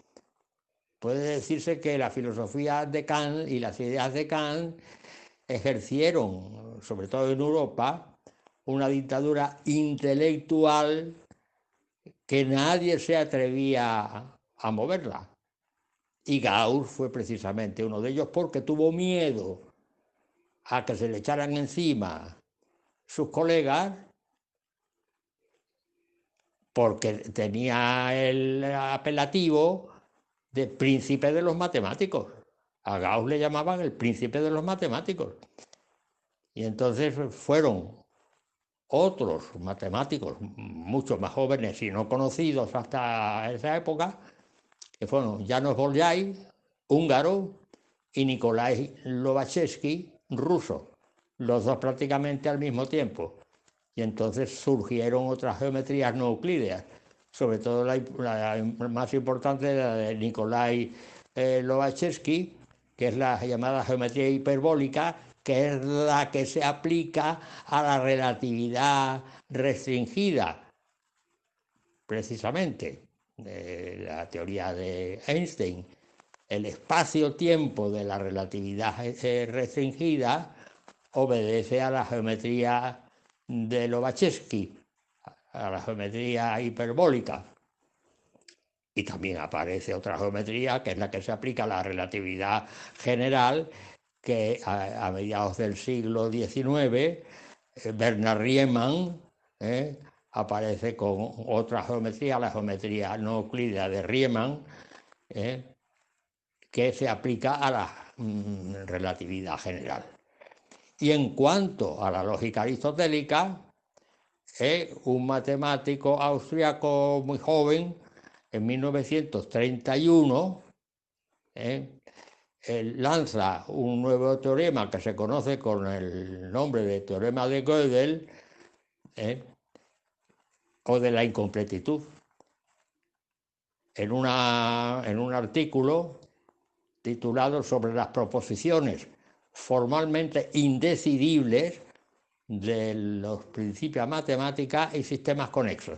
Es decir, que en un sistema formal, formal en el que aparecen axiomas y a partir de los axiomas, los sistemas axiomáticos eh, deductivos, los sistemas axiomas partiendo de unos axiomas que se toman como verdaderos, se obtienen otras verdades que son los teoremas.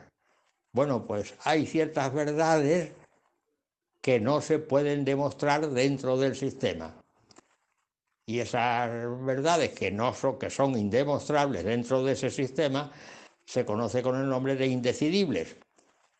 Es decir, que Gödel lo que hizo fue demostrar lógicamente la imperfección de la lógica.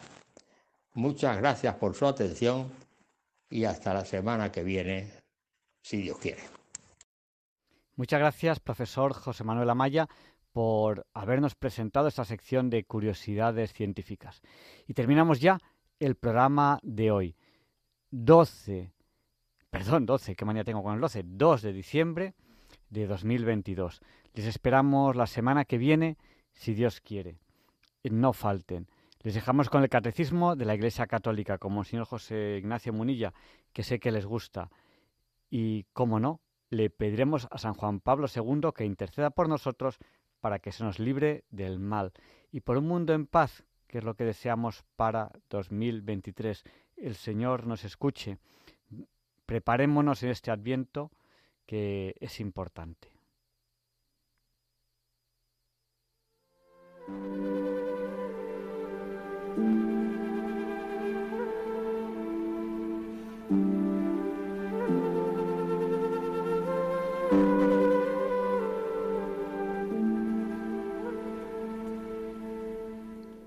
Y así concluye en Radio María el programa Diálogos con la Ciencia.